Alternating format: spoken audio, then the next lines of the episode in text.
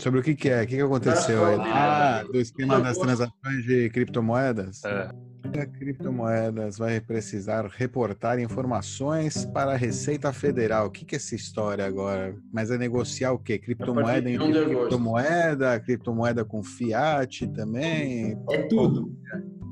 Tudo? Acabou a mamata? Se você Acabou, mandar tipo... um satoshi para a corretora, a Receita vai saber. Corretora.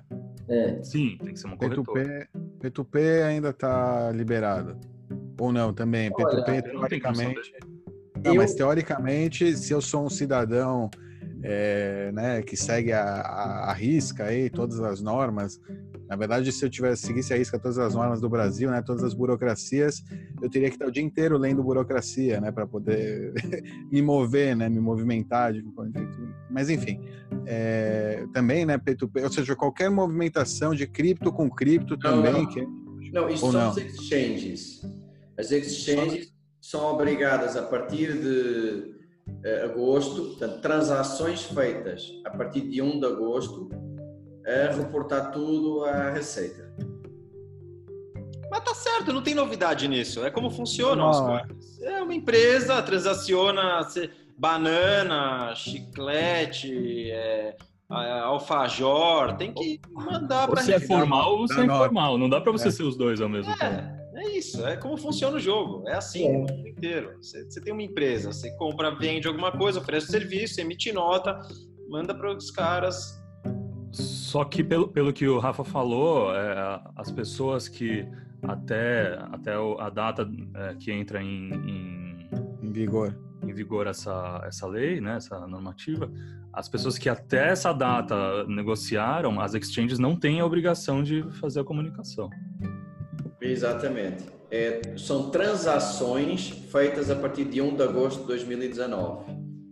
A partir daí eles, têm, eles identificam a wallet, a origem, destino, taxa, o titular. Os caras vão pegar o próximo bull run, né? Que vai ser bem grande. Os caras já estão prevendo isso.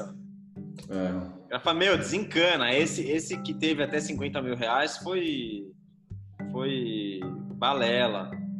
É, o próximo é que vai ser de verdade. Não, agora é tudo, tudo, tudo, tudo, tudo, né? Portanto, é, o controle nas exchanges passa a ser total. Hum. Acabou. Tá é. certo, eu tenho que controlar mesmo. É que se você for ver, isso não significa tributar, né? Porque se você compra Bitcoin ou vende de alguém, teoricamente, se passa de 35 mil de volume, segundo a Receita, você é obrigado a tributar o que você teve de, de lucro. Por ano, né?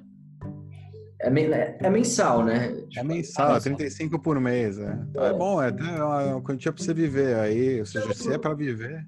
Isso continua é. igual. Isso Paga as contas. Você pode repetir que eu não, não, não ouvi, Rafa? Cortou aqui. Se você negocia, se você negociou no mês acima de 35 mil reais, não é 35 mil de lucro, é 35 mil de movimento. Uhum. E você teve um lucro com isso, você tem que declarar o lucro que você teve. Você vai pagar em 15% sobre o, lucro que você teve.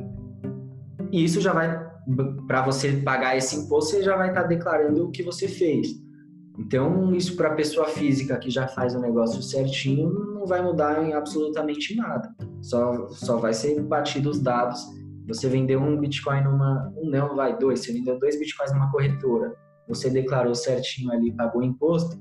A empresa também vai. A corretora vai ter que estar tá fazendo a mesma coisa, vai ter que informar o que você fez nela. Isso ela não era obrigada a fazer, ainda não é, vai, vai passar a ser em agosto, pelo que entendi, né? Ou seja, as corretoras que já estão com problemas aí para bancarem os seus custos, estão aí num, num mercado bear, já estão já estão mascando pedra aí, vão ter que contratar mais gente para fazer esse serviço, é, porque vai dar trabalho isso, né? Isso dá trabalho. É...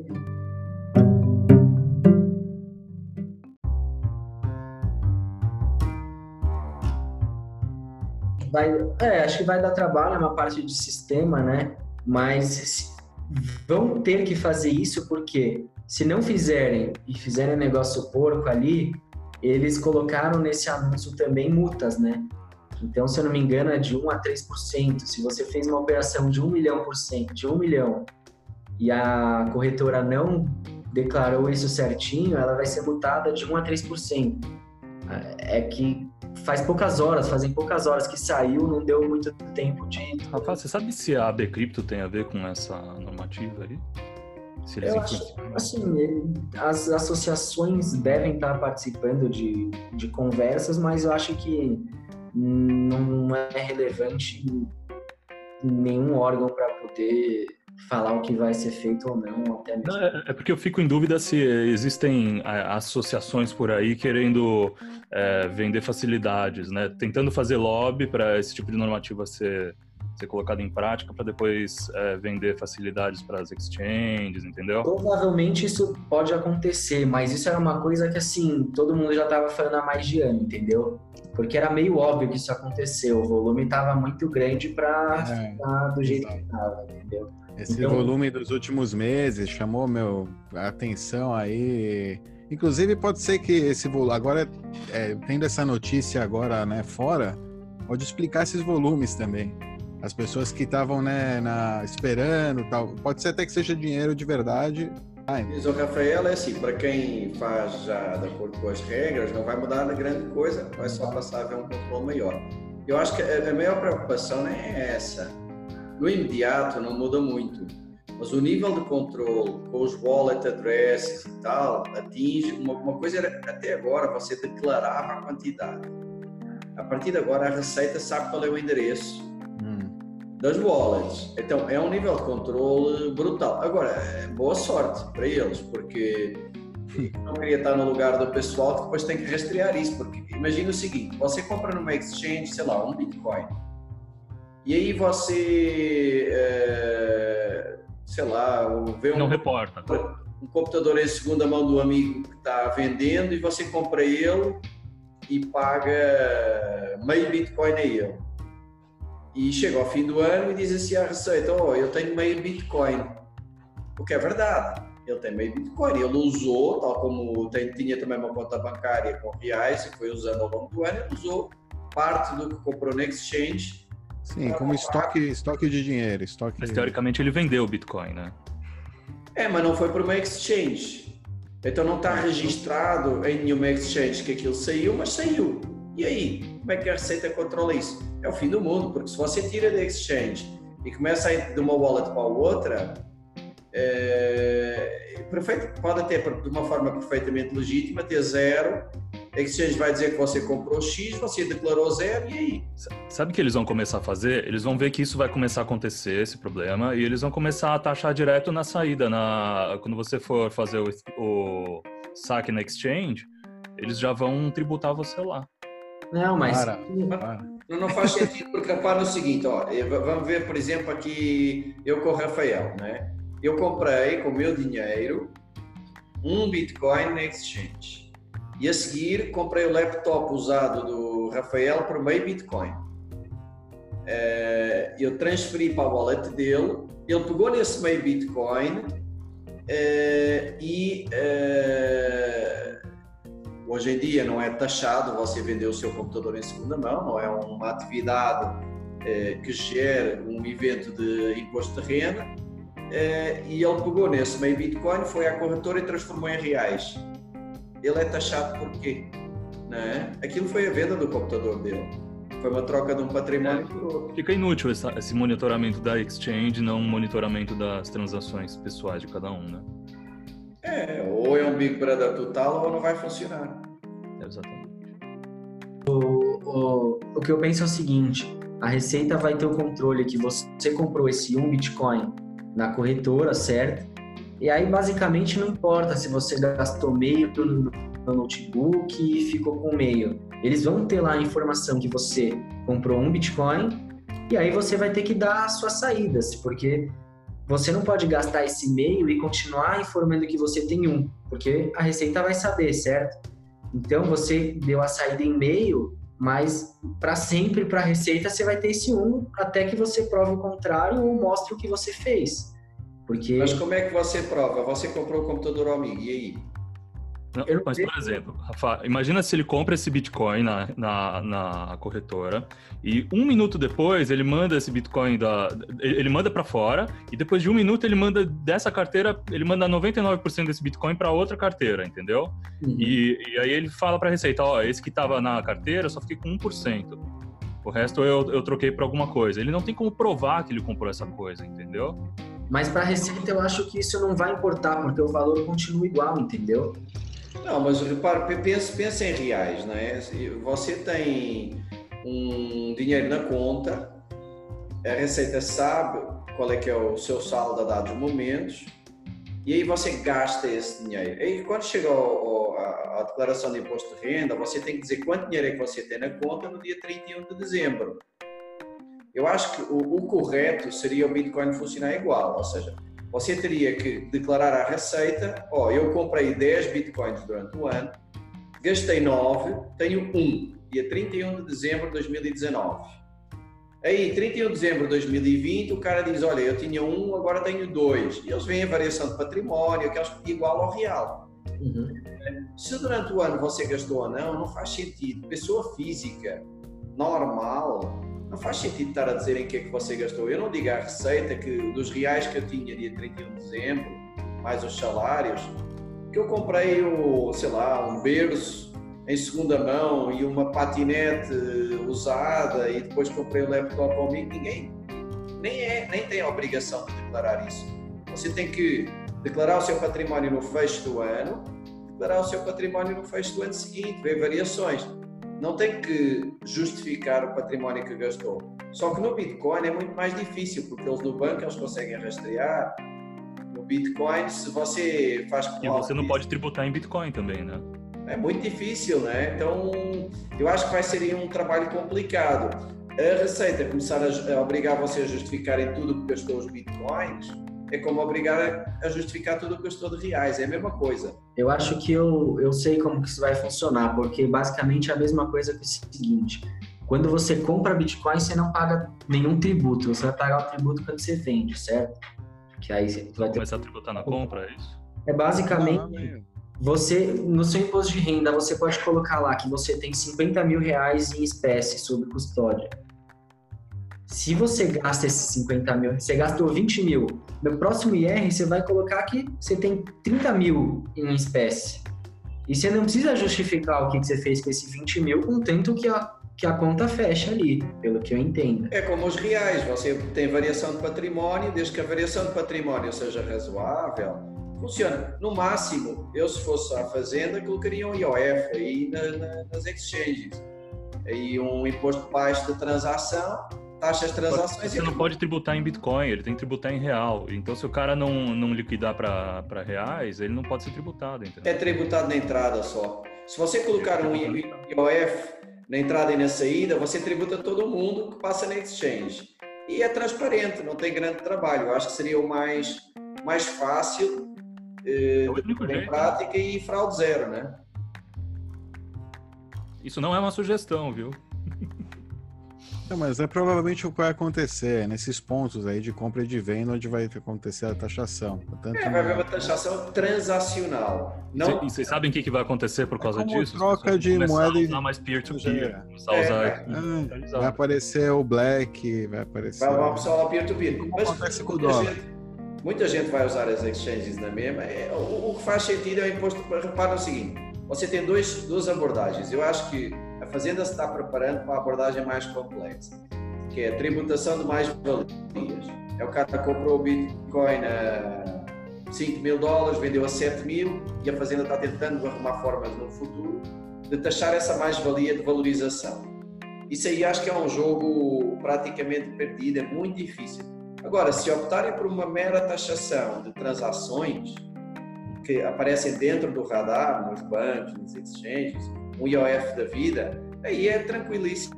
E até acho que o público, se for um imposto baixo, o público mais massivo não, não vai nem estar, não estar nem aí. Se for 0,x%, who cares? Aquilo, o FII da corretora provavelmente é bem mais alto.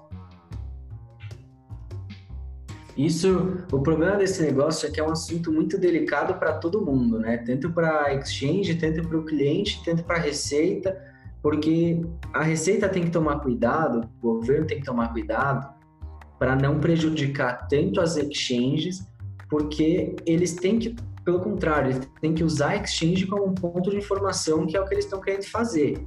Só que eles não podem apertar tanta régua porque senão pode acontecer o que aconteceu na China, né? Pensa que tinham 10 milhões de chineses ali operando em 10 corretoras diferentes, e aí a partir do momento que as corretoras pararam de funcionar, esses 10 milhões começaram a negociar entre si. E aí qual que é a chance do governo conseguir, tudo bem que a China comunista não dá para comparar muita coisa, né? Mas o Alan tá rindo porque dá para comparar, né? Dá para uhum. comparar.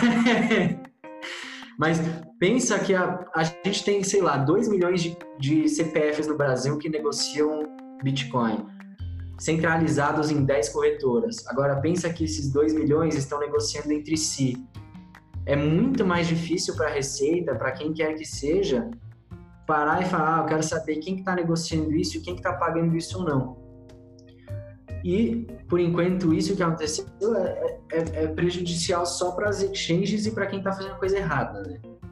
Então, é, é, é, muito delicado isso. Né? Vamos lembrar que a, que a China tem um controle de reconhecimento facial, nível estatal, generalizado aí. Os caras, se os caras conseguem reconhecer o rosto dos chineses, meu, com tamanha precisão, cuidado que os caras estão com um radar muito ligado. Né? Mas o, o Rafael disse uma coisa muito interessante, que é as exchanges são o melhor aliado da, da fazenda, né? É, e se eles apertam muito, perdem esse aliado, né? Então, eu acho que vai sempre evoluir para um algo do género uma taxa de transação bem light, passe repare, se, se, se a exchange está cobrando 2% e a fazenda cobra 0,1%, quem é que muda alguma coisa por causa disso? Não muda nada, né? Então eu acho que uma taxação baixa ali transacional provavelmente é o caminho que seria, seria mais lógico. Né? Se eles vão começar a apertar muito, empurrou todo mundo para o peer-to-peer, é, acabou as exchanges. O, o Alan vai me xingar agora, mas eu vejo isso assim como um, um movimento positivo e eu vou explicar por quê. Não mudou nada a parte de tributação, então, vai continuar da mesma forma que já estava escrito desde 2014, 15, não me lembro bem.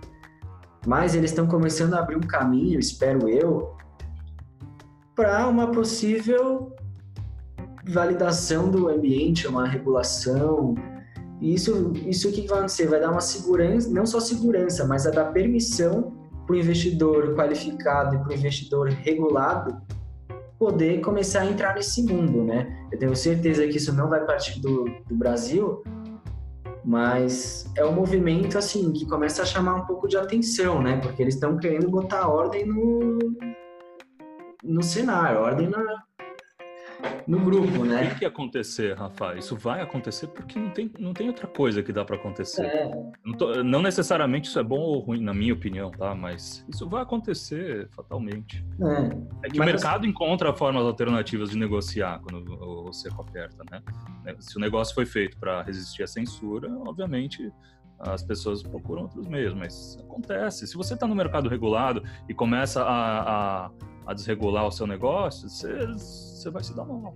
É, mas aí é o mesmo ponto que eu volto e falo, puta, esse mercado regulado vai entrar dinheiro de verdade, porque só tem dinheiro de pessoa física e jurídica, não tem dinheiro de fundo, de bancos, de fundo de investimento, family office. Desse dinheiro não entrou. Isso é bom para quem está especulando e para quem vai é, acabar valorizando seu Bitcoin. Mas é, o, o Bitcoin em si não vai mudar nada. É, acho que vai volta um boom no mercado, né? Quando isso acontecer de verdade. Com certeza. É, eu penso, eu penso bem similar à última coisa que o Alan falou. É, vai ser bom para quem? Na minha opinião, não muda nada ou muda muito pouco.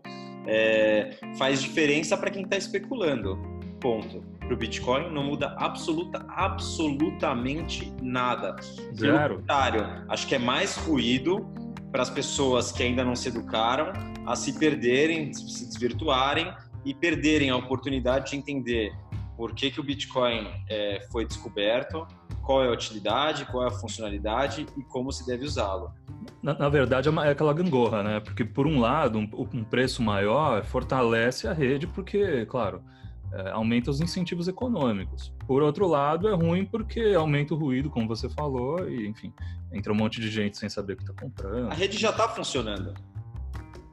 Já está funcionando. É, mas não é isso. A, rede, a rede funciona dessa forma. Ela, ela, ela, se defende de atacando, né? Atacando usando a, a, a ganância dos, dos participantes. Mas é. faz parte, né, Ivan? Até não, eu entendo, eu entendo. Eu tento só ser. É, sei, não, você tem que tirar importância porque não é o foco, claro. É, não é o foco. Eu, eu acho que não muda absolutamente nada. Pelo contrário, acho que gera ruído acho que gera mais ruído. E, e, acho que esse ruído, que a gente ainda não passou por ele, assim como a gente passou por outros ruídos, e o mais recente foram os das ICOs, né? É, vai acontecer esse ruído com esses fundos de investimento, fundos de gestão familiar, etc, etc.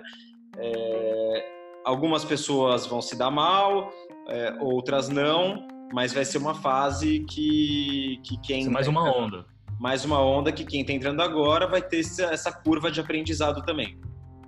Isso vai acontecer. Vai. É, a gente não sabe se é essa agora ou se vai ser a próxima, mas é. provavelmente uma, uma dessas duas vai é. ser. Mas vai ter fundo dizendo que tem tantos é, é, bitcoins e não tem, e, enfim, e as coisas vão estar um pouco alavancadas. É, vai, dar, vai dar o que falar, vai acontecer. Eu acho que vai, vai ter fundo que vai comprar Bitcoin Cash por engano. ou, ou, ou, não, vai comprar falando, não, estamos comprando Bitcoin, Bitcoin é Bitcoin SV, Bitcoin Cash, tá fazendo uma cesta, cesta de, de altcoins aí, cesta de pirâmide. Cesta Exato. De pirâmide. Ou tá ali na entrelinha, tá ali na entrelinha que você só pode retirar seu Bitcoin do fundo é, depois de uma semana ou 15 dias de aviso e até aí você já se ferrou. É, ou que você nunca pode retirar seus Bitcoins do fundo, que você só pode retirar em fiat. Ou, ou, fundos sem garantia real de Bitcoin, Bitcoin real. É isso. Ou que eles não garantem que teve o fork, então você não tem direito ao fork é, eles vão seguir o. É, é, por isso que são mundos paralelos que, em, em, tese, não deveriam se comunicar, né? É real, vão seguir um fork aí, é verdade. Vão falar, não, vão decidir por seguir um fork é. errado, né? Não, a gente gosta do B-Trash, a gente gosta de, do Craig Wright, e a gente, não, o outro não vale, porque, enfim, vai ter muita coisa, meu. E vão, e vão óbvio, né? Vão, entre aspas, surrupiar esses, esses é, bitcoins reais que estavam que estavam ali na corretora. E como estava nas entrelinhas e você assinou o contrato, mas na hora você confiou porque a pessoa disse que você podia confiar e ela era bonitinha também, estava no carro é profissional. É, é, profissional, é uma empresa, tem CNPJ, eles é, claro, história é aí que precisa. É. O cara é um pessoal sério que trabalhava em bancos, eles trabalhavam em bancos, bancos grandes. É. Relojão do Faustão, tal. Então, é, a minha opinião tá dada aí. Muito bem. Até mais, gente. Até mais, valeu. Não se esqueçam aí da aquele é, arregaçar o joinha, dar o tapa na sineta, assinar o canal. no canal. Isso aí, inscreva-se no canal para receber Madov também. É, ah, não se é esqueça o fundo, o fundo do Madov aí, aí ó, o fundo de Rodel nosso fundo é bem é muito simples o fundo do Madov. O que você tem que fazer é comprar Bitcoin e guardar na sua carteira privada. É só isso. Esperar 20 anos e sacar. Impressive. Esse é o fundo do Madov. Impressive. Literalmente guarda na sua cueca, né? No fundo.